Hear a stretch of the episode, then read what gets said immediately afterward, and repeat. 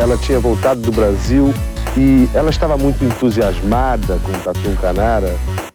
Não sei, isso aí pode ser intuição da mãe, sei lá, de, de outras crianças conversando, não sei. 10! Nota 10! O senhor vai gostar, hein? Bebê diabo parou o táxi na avenida. Ao vivo? É muito pior. Olá, eu sou o Danilo Corsi. E eu sou a Camila Kintzel. No episódio de hoje, o nosso último da temporada, vamos contar um pouco a história de um dos maiores poetas da literatura nacional, João da Cruz e Souza, o pai do simbolismo brasileiro. Este catarinense, filho de escravos alforriados, conseguiu em sua brevíssima vida se tornar um autor publicado ainda no século XIX, apesar de sua cor. Esnobado por boa parte de seus pares na época, somente em meados do século XX é que sua escrita ganhou um merecido reconhecimento. Entretanto, ainda que se fale muito sobre sua obra, poucas pessoas sabem como sua vida foi cheia de percalços. Então hoje vamos tentar colocar um pouco mais de informações para você. Mas antes, nossos patrocinadores. Primeiro, o siteguy.dev, a turma ponta firme que cuida do nosso site e ajuda a gente nas pendengas de servidores e tudo mais. Então, se você precisar de um novo site, de alguém que agilize aquele servidor para você, fale com eles. E se citar nosso podcast, ainda ganha desconto. E agora o drinco. Camila, o que eles nos mandaram hoje? O vinho de hoje é o El Cisne Negro Rioja 2017, feito com as uvas Tempranillo e Garnacha, e que combina perfeitamente com carne assada. Ele custa 120 reais lá no Drinco. Aproveite o final de ano, compre bons vinhos e espumantes pelo Drinco, que você vai ajudar a gente a manter o nosso podcastzinho aqui. Brinde história? Tchim, tchim. Tchim, tchim. Tu és a estrela e eu sou inseto triste. Vives no azul, em cima nas esferas, no centro das risonhas primaveras, onde por certo o amor eterno existe. Bom, para começar, é necessário dizer que, só para variar um pouco, fiquei impressionado com a pouca informação disponível sobre a vida de Cruz e Souza. Ok, tudo bem que sua obra é realmente impressionante e você encontra bastante coisa falando sobre elas, mas sobre como foi a vida dele mesmo é bem pequeno. E mais curioso ainda, foi somente nos anos 2010 que finalmente historiadores literários negros começaram a se debruçar com outros olhos sobre o trabalho dele e vários novos pontos de vista surgem, como o fato dele ser um poeta de resistência. Mas vamos lá, vou passar tudo o que consegui encontrar sobre ele. João da Cruz nasceu em Nossa Senhora do Desterro, hoje Florianópolis, em 24 de novembro de 1861. Ele era filho de Guilherme da Cruz e Carolina Eva da Conceição. Ele escravo, ela alforriada, de Guilherme Xavier de Souza. E logo após o seu nascimento, a família Xavier de Souza, que não tinha filhos, resolveu adotar João. Então, em 4 de março de 1862, ele foi batizado e recebeu o nome de João da Cruz e Souza. Entendi. Então a família que tinha forreado a mãe dele adotou o Cruz e Souza, é isso? Isso, e o, o pai era ainda, ainda era escravo do, do próprio. É curioso que o pai chama Guilherme e o, E o, feito, o dono o também. dono também. Guilherme, o pai, trabalhava na casa do coronel Souza e foi alfor- alforriado somente em 1865, quando passou a trabalhar como pedreiro. Carolina, a mãe, já havia sido alforriada e seguia trabalhando como doméstica e lavadeira para a família Souza. E justamente por isso, João não nasceu escravo, sua mãe já estava liberta. A lei do ventre livre só apareceria em 1871. Os Cruz moravam no porão da casa do Souza, e ali, além de João, nasceu também Norberto. E justamente por morar na casa, João tinha acesso a tudo, afinal o coronel Souza e sua esposa, Clarinda Fagundes de Souza, o consideravam filho de adoção. Norberto também. Clarinda se empenhou em ensinar João, ensinando a ler e escrever, e também um pouco de francês, latim e grego. Aos oito anos, Cruz e Souza já era capaz de recitar pequenos poemas que já escrevia. Ai, que fofura. Nessa época, ele estudava na escola pública Velho Fagundes, porém foi inaugurado o Ateneu Provincial, uma escola privada da elite local. Coronel Souza moveu seus pauzinhos e conseguiu colocar João e Norberto na escola. Nessa escola, além de aulas de português, também aprendeu inglês, além de matemática, enfim. Ou seja, ele era fluen- fluente em cinco línguas e devorava autores europeus também, especialmente os franceses. Ah, ele também pôde estudar com o naturalista Fritz Müller, colaborador de Charles Darwin. Porém, dá para ter uma ideia de como foi sua vida ali, né? Ele e o irmão eram os únicos negros na escola, isso nos anos 1860, 70. Então, Era o puro inferno, mas ele resistiu. Parecido um pouco com a, com a vida do Lima Barreto, né? né? De certa maneira, sim. Mas tem, tem Antônio Cândido considera o Cruz de Souza o autor negro por essência, assim, porque ele tinha origem banta, tal, assim, ele era filho Uhum. legítimo, assim, Sim. não era mestiço. Sim.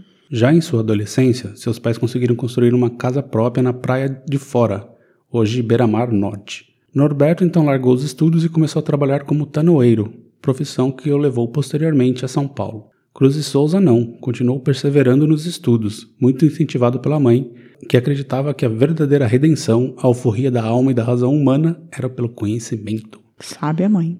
Isso levou, junto com os amigos Virgílio Várzea e Santos Lostada, a fundar um jornal literário dentro do Ateneu chamado Colombo, mas teve curta duração.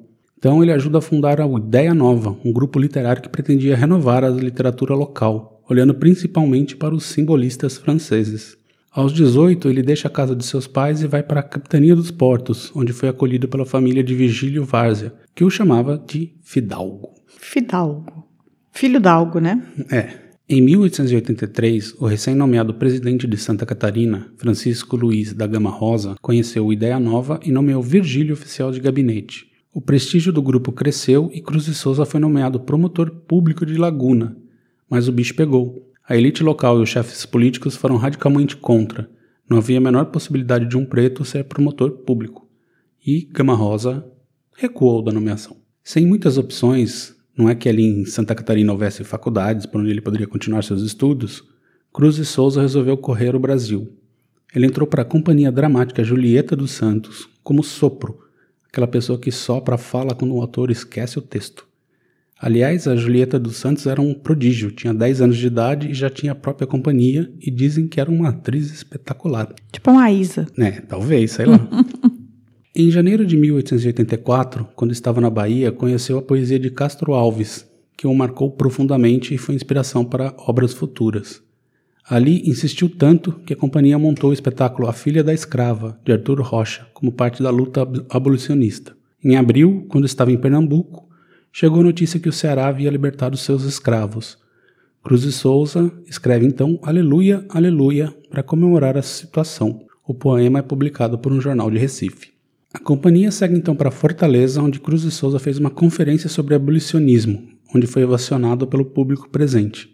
Depois passou ainda pelo Maranhão e Pará e escreve seu primeiro livro, Cambientes, que somente foi publicado em 1945. Em 1885, ele lança Tropos e Fantasias, livro com coautoria de Virgílio Várzea. Ele retorna à casa dos pais e tenta arrumar emprego, emprego na imprensa, buscando vagas na Bahia e no Rio, sem sucesso. É engraçado o sobrenome Várzea, né? Pois é, Que Várzea. ele conseguiu o cargo de redator no jornal O Moleque. Era maio de 1885 e o jornal tinha apenas cinco meses. Havia sido fundado pelo português Pedro Paiva. Cruz de Souza ganhou liberdade total no semanário. O foco editorial era a crítica política com sátira e humor, e como Cruz de Souza escrevia sozinho, ele criou vários pseudônimos. Quer saber quais eram os pseudônimos de Cruz de Souza, Camila? Claro que eu quero. Então vamos lá. Zat, Zote, Zut. Eram três esses. É, então, é? Tinha o Zat, tinha o Zote, tinha o Zut. Entendi. Tinha o Felisberto, Hum. tinha o filósofo Alegre, o Heráclito, o Zeca, Traque, Coriolano Cevola e Habitué. Habitué. Habitué. Eu gostei do Habitué. Eu gostei do Zat, Zote e Zut, Você vai criar pseudônimos também, Danilo? pseudônimos. Um fato marcante em seu tempo no moleque aconteceu em 14 de julho de 1885. Os franceses de Desterro marcaram um elegante banquete para comemorar o aniversário da queda da Bastilha, e o único jornal não convidado foi o moleque. Afinal, era um negro que teria que comparecer e. onde já se viu, né? Já se viu. Nessa época? Não, nessa época. Em Santa Catarina. Pois é. Na edição seguinte, Cruz de Souza publicou uma nota de repúdio. Mas é aquela coisa, né? Nota de repúdios são apenas notas de repúdio. E aconteceu de novo. Em 12 de agosto, na comemoração do aniversário do clube 12 de agosto, só da elite local, um jantar de gala foi oferecido aos sócios e à imprensa, menos para o moleque. Novamente, ele escreve sobre, dessa vez um pouquinho mais forte. Vou ler aqui o que ele escreveu. Só não se distribuiu o convite para um moleque porque seu redator-chefe é um criolo e é preciso saber que esse criolo não é um imbecil. E Ali também foi o fim do jornal. O semanário foi fechado. Gente, que tristeza. Cruz e Souza vai participar então do lançamento do Abolicionista, lançado em 25 de novembro de 1885, numa campanha pela libertação dos escravos. Além de escrever para esse novo jornal, ele também colabora com a Tribuna Popular. No ano seguinte, vai ao Rio de Janeiro tentar a vida, mas não deu certo. Aí ele foi até o Rio Grande do Sul, onde ficou até 1887, retornando a Desterro. Não consegui descobrir o que ele fez no Rio Grande do Sul. Em 88, ele resolve ir ao Rio novamente. Ele consegue uma grana com seu amigo Germano Weinhausen, líder abolicionista, e logo após a abolição oficial, né, em 13 de maio, ele vai definitivamente para o Rio. Então ele se mudou para o Rio. Mudou para o Rio. Lá, ele fica na casa do amigo Oscar Rosas e consegue publicar alguns poemas em jornais. Mas, sem sucesso em conseguir emprego, ele volta a Desterro em 1889. Em 1891, sua mãe morre e ele retorna ao Rio. Desta vez, ele conseguiu um emprego no jornal Cidade do Rio. Que bom, né? Eu tinha bastante dificuldade para conseguir emprego. Ah, imagina, né? Um negro. Não, ser negro erudito no é. Brasil não devia ser fácil no século XIX. Coisa era difícil para ele. Mesmo sendo bem instruído, por ser negro, ele via na prática as ideias positivistas e eugenistas que estavam em voga na capital a gente já falou um pouquinho dessa, desse, dessas coisas no episódio da primeira favela. E na primeira crise do jornal, ele foi mandado embora, mas só foi ele. Eita. Daí ele ficou rodando, né? Ele conseguiu um emprego na revista ilustrada de Angelo Agostini, depois passou pelos periódicos Novidade, Folha Popular e Gazeta de Notícias, sempre em cargos secundários e com baixa remuneração, né? O que será? Não consigo imaginar por quê. Quando saiu do Novidades em setembro de 1892, ele conseguiu a ajuda de amigos e lançou, no começo de 1893, os livros Missal, que é poemas em prosa, e Broquéis, Amo poesias. Broquéis. Com eles, Cruz de Souza rompe com o parnasianismo e introduz oficialmente o simbolismo no Brasil. E ele estava noivo de Gavita Rosa Gonçalves, ex-escrava de Antônio Monteiro, que lhe deu educação formal. Então, a mulher também era estudada. Gavita. Gavita. Eles se casaram em 9 de novembro de 1893. Em dezembro, Cruz e Souza consegue emprego fixo na Estrada de Ferro Central do Brasil. E no ano seguinte foi promovido a arquivista. Mas, obviamente, ele era perseguido por seu chefe porque era negro. Ai, Jesus. O irmão do Lima Barreto também trabalhava na Central do Brasil. Mais ou menos nessa época. E o casamento começou bem, mas foi se deteriorando, deteriorando pela pobreza em que viviam. Né? Não é que ele ganhasse muita grana. Em março de 1896, com três filhos já nascidos, Raul, Guilherme e Reinaldo, Gavita começa a demonstrar sinais de loucura, que duraram seis meses. Inclusive, a mãe de Gavita foi morar com eles para cuidar da filha. E esse período foi impactante na obra de Cruz e Souza, que escreveu bastante sobre. Vou ler um trechinho de Ressurreição aqui. Sabe como chama isso? Como Depressão pós-parto. Eles chamavam de loucura nessa época. Pois é. Alma, que tu não chores e não gemas, teu amor voltou agora. Ei-lo que chega das mansões extremas, lá onde a loucura mora. Certo neblinamento de saudade, mórbida envolve-a de leve, e essa diluente espiritualidade certos mistérios descreve. O meu amor voltou de aéreas curvas, das paragens mais funestas, veio de percorrer torvas e turvas e funambulescas festas. Gavita se recupera, mas a vida deles continua na miséria absoluta, vivendo do parco salário da Central do Brasil e da ajuda de amigos. E o que estava ruim, piora. Em dezembro de 1897, Cruz e Souza contrai tuberculose. Pior, seus três filhos também. E Gavita estava grávida novamente. Em fevereiro de 1898, Raul e Guilherme, o primeiro e segundo filhos, morrem. É mais um abalo na saúde de Cruz e Souza. Gente, tuberculose era uma coisa assim. Dizimou, né? Que dizimava o Brasil. E voltou a existir, né? Voltou, tá voltando com força. Seu amigo e médico Araújo Lima o obriga a ir para Curral Novo, no alto da Serra da Mantiqueira, em Minas Gerais. Supostamente seria uma espécie de tratamento com ar mais puro. Sem dinheiro para a viagem, a Central do Brasil aceitou conceder transporte gratuito. Junto com Gavita, ele chegou na cidade em 16 de março de 1898. Sua saúde se deteriorou ainda mais. E em 19 de março, ele morre. Gente, ele chegou e três dias depois morreu. Três dias depois morreu. Quantos anos ele tinha? 36. Ui, meu Deus. 36, a ele é de 61. Mas que tristeza também, perdeu os dois filhos Perdeu assim dois no filhos, período. Dois de três ali. Ah. Mas, se não bastasse, a Central do Brasil lavou as mãos para transportar o corpo de volta ao Rio. Depois de muita insistência do, dos amigos, em especial do José de Patrocínio, o corpo de Cruz e Souza foi transportado no vagão de animais de volta para o Rio de Janeiro. Sabia disso, fiquei meio mauzão quando eu li, assim, a maneira que os caras jogaram ele lá. Tipo, joga nos animais. Muito horrível. Muito horrível. E o José do Patrocínio pagou todo o funeral no cemitério São Francisco Xavier, onde, todo, onde todos os simbolistas da cidade se juntaram para lamentar a morte do pioneiro.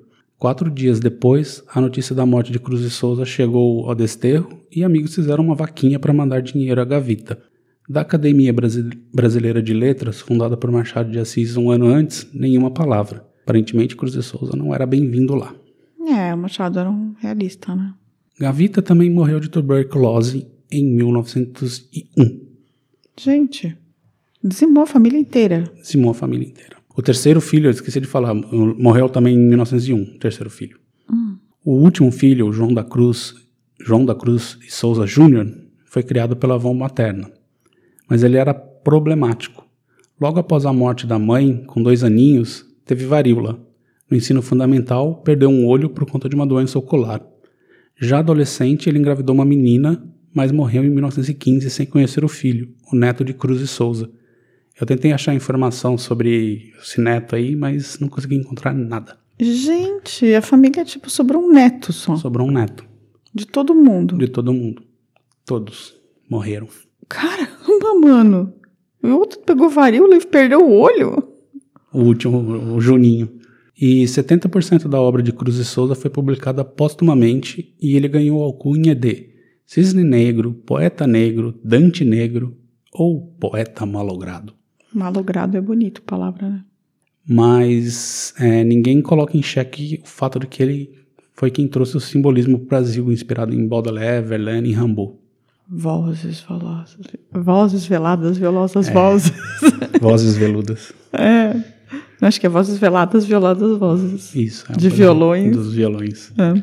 Porém, sua obra continua em disputa, basicamente por dois grupos: o grupo poeta e o grupo homem político. O primeiro grupo é basicamente composto por homens brancos que acreditam que a estética simbolista é mais importante da obra. O principal nome desse grupo é Paulo Leminski, que chamava Cruz e Souza de negro branco, insinuando inclusive que ele era racista.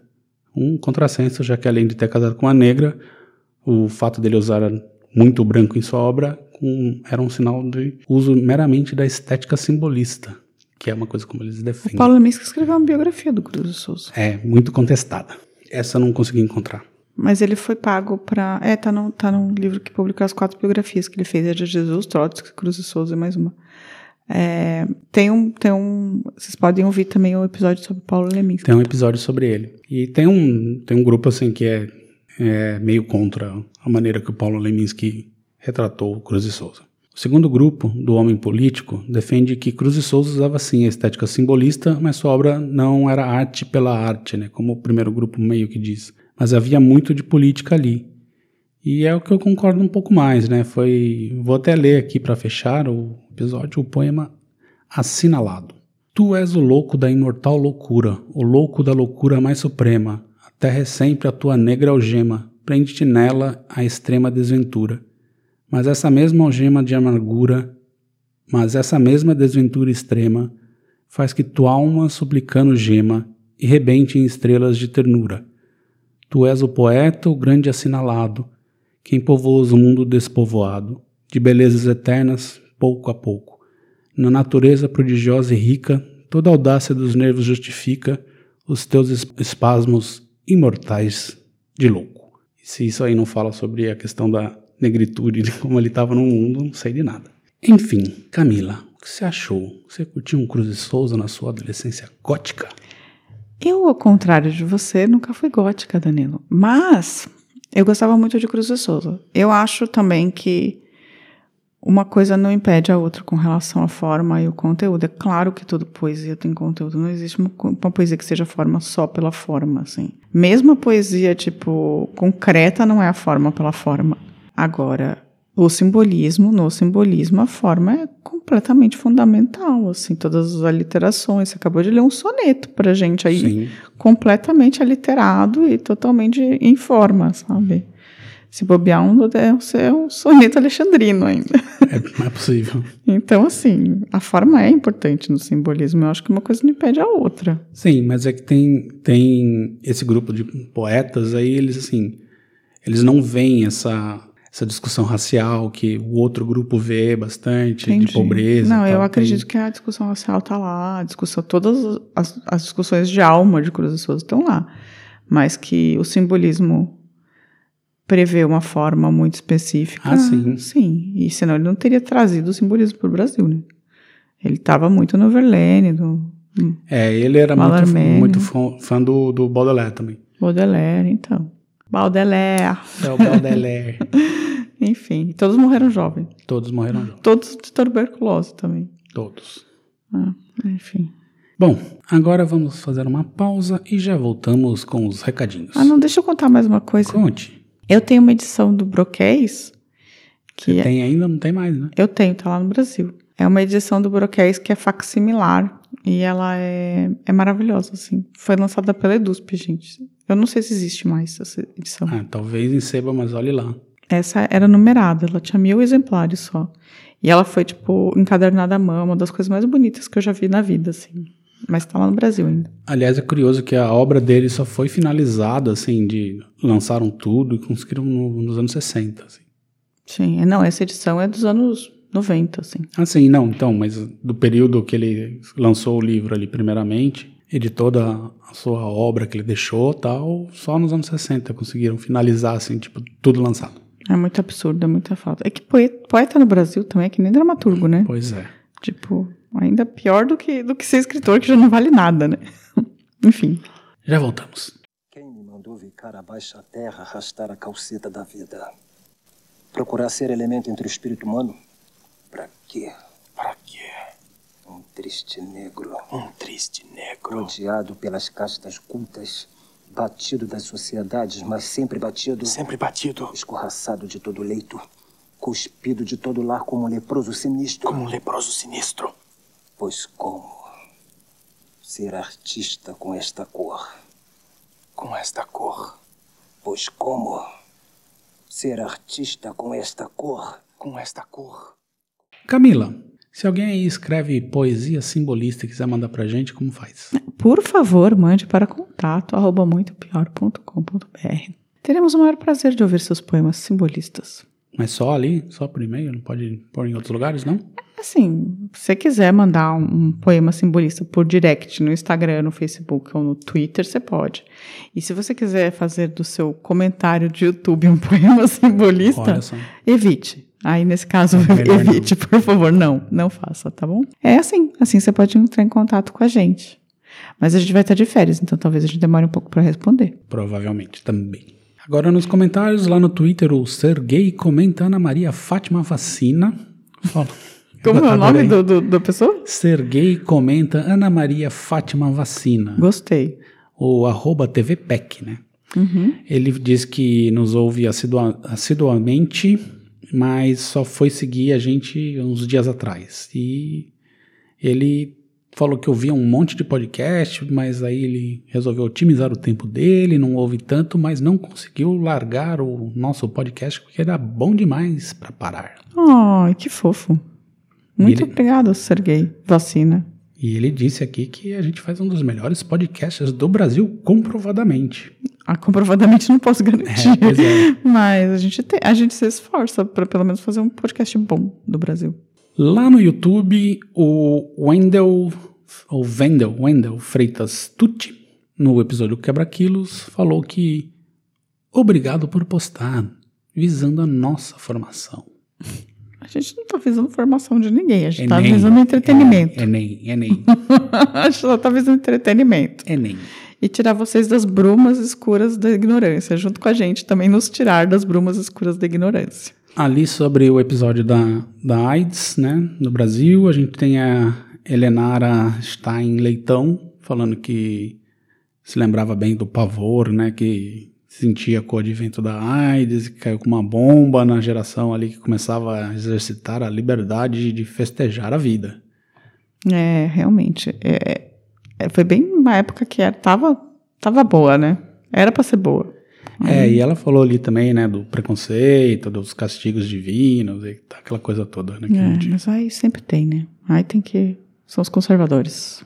O Paulo Alves também falou que quando era criança, que ele lembra de tudo que ele era criança, que tinha um vizinho que foi diagnostica- diagnosticado soro posi- positivo e todo mundo falava para não chegar perto.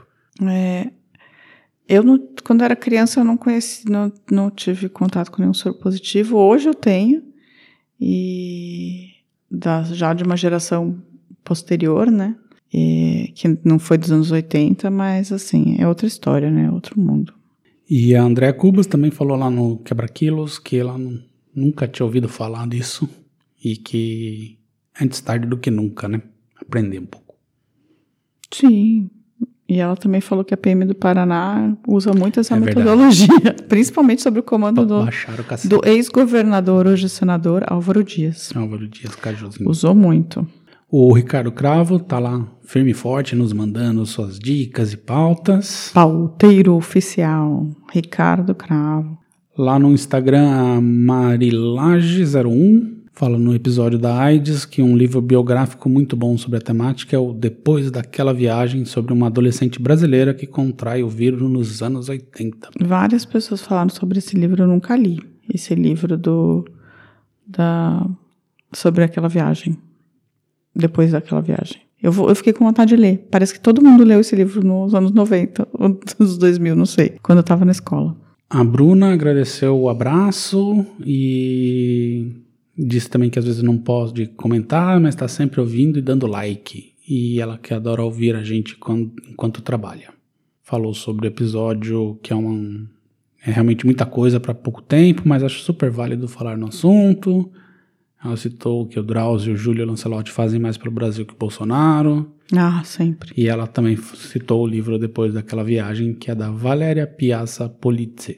E que mais? Assim, tem a galera ali também que curtiu, né? O nosso, a doutora Melisa Cassala, o Márcio B. da Silva, a Maris Mo, Mari Moura, a Anix, o Nosde, Lou Couto, né? Cara- Caramba Caraô, Arkstein Leitão, que acho que, Que a gente é já falou. Elinara, assim. E acho que foi isso que eu anotei. Tem mais alguma coisa?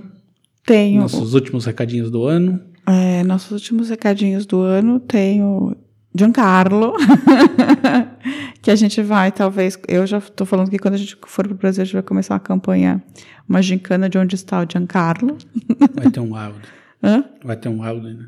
É, no Wet Wide, é. Talvez no Wet Wide, não sei, vai ser. Encontre o Giancarlo seco ou molhado, vai ser a nossa, nossa gincana, quando a gente for para o Brasil. É, e o Murilo, agora eu não anotei o recado dele, porque esse episódio não era meu, mas ele falou que ele tinha algumas coisas a acrescentar sobre, sobre o episódio da AIDS, sobre PrEP e, e PEP, e também sobre. ia me mandar alguns recados, alguns, alguns dados, né?